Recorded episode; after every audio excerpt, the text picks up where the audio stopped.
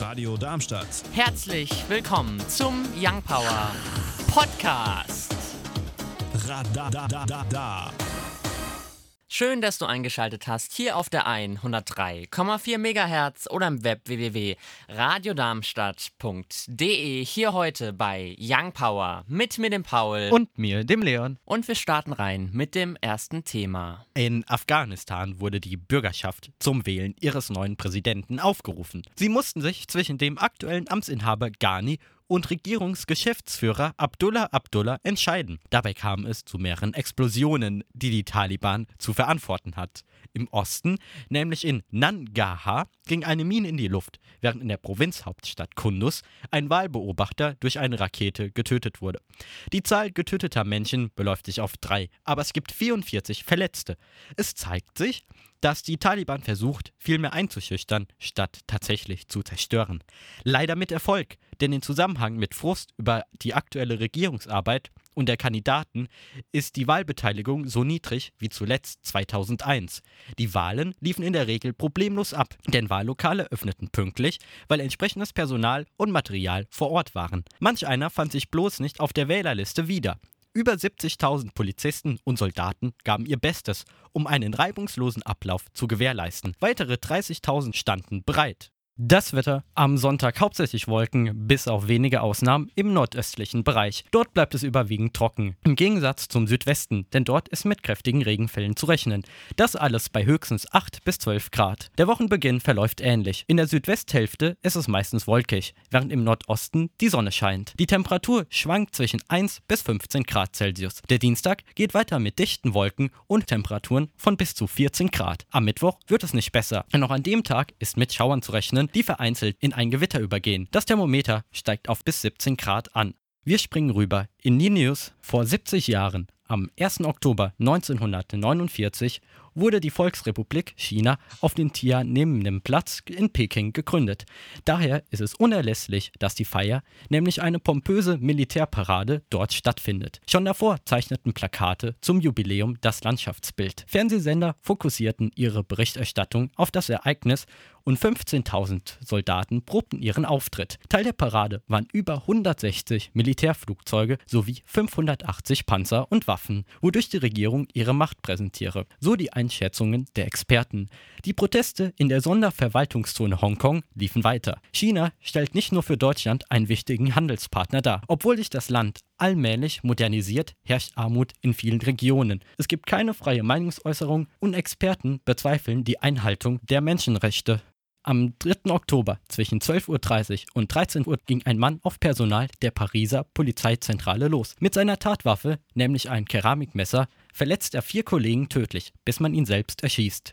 Die Staatsanwaltschaft leitete die Ermittlungen wegen vorsätzlicher Tötung ein. Als tatverdächtig gilt ein 45-Jähriger, der seit 2003 in diesem Polizeihauptquartier im Bereich Nachrichtendienst arbeitete. Sein Lebenslauf weist eine 20-jährige Berufserfahrung auf. Obendrein kommt hinzu, dass er bislang nie negativ auffiel. Sein Motiv sei mutmaßlich ein interner Konflikt innerhalb der Behörde, weshalb die Antiterror-Ermittler vorerst ruhen. Die Frau des Tatverdächtigen nahm man in Polizeigewahrsam. Seit Beginn des Jahres nahmen sich rund 50 Polizisten Frankreichs das Leben.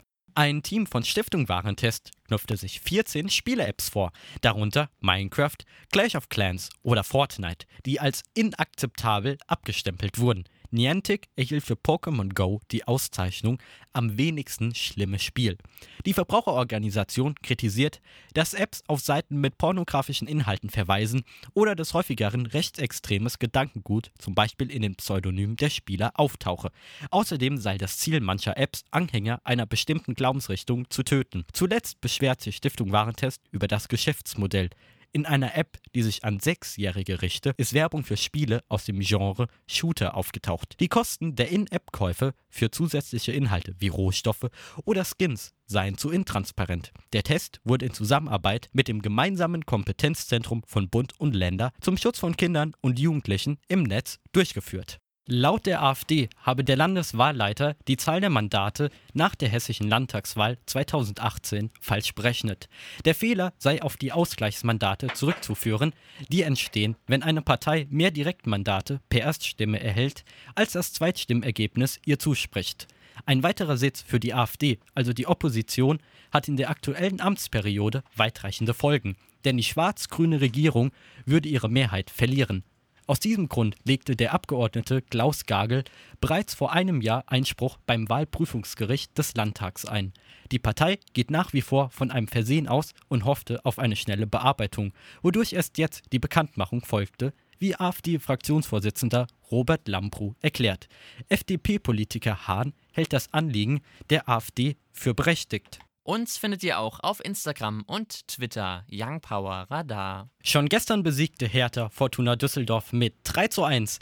Mainz 05 gewinnt gegen den SC Paderborn. Leverkusen und Leipzig trennen sich unentschieden mit 1 zu 1. Ebenso wie Freiburg und der BVB. FC Bayern verliert gegen Hoffenheim und erst heute um 18.30 Uhr beginnt die Partie Schalke gegen den ersten FC Köln. Mönchengladbach und Augsburg, wie auch Wolfsburg, Union Berlin spielen morgen. Der Spieltag endet mit der Partie Eintracht Frankfurt gegen Werder Bremen morgen um 18 Uhr. Wir werfen einen Blick auf die Radiocharts. Auf der 10 Narcotic von You Not Us, Janjek und Senek. Die 9 belegt Tim Bensko mit Hoch. Die 8 Only Human von den Jonas Brothers. Senorita von Sean Mendes und Camilla Cabello. Dance Monkey von Tones and I belegt die 6. Die 5 Love on Myself von Felix Yen und Calvin Scott. Pink featuring Cash Cash belegen mit Can We Pretend die Nummer 4. Better von Lena und Nico Santos ist diese Woche auf der 3. Beautiful People von Ed Sheeran featuring Khalid ist auf der 2. Und Platz 1 belegt Higher Love von Kaigo und Whitney Houston. Das waren die zwei Stunden Young Power hier auf der 103,4 MHz oder im Web www.radiodarmstadt.de. Hier heute mit mir, dem Paul. Und mir, dem Leon. Schönes Restwochenende. Tschüssi! Radio Darmstadt. Das war der Young Power Podcast. Radadadada. Wenn ihr mehr von Young Power hören wollt, dann könnt ihr gerne unsere Sendung immer samstags von 17 bis 19 Uhr auf der 103,4 MHz oder im Web www.radiodarmstadt.de auschecken.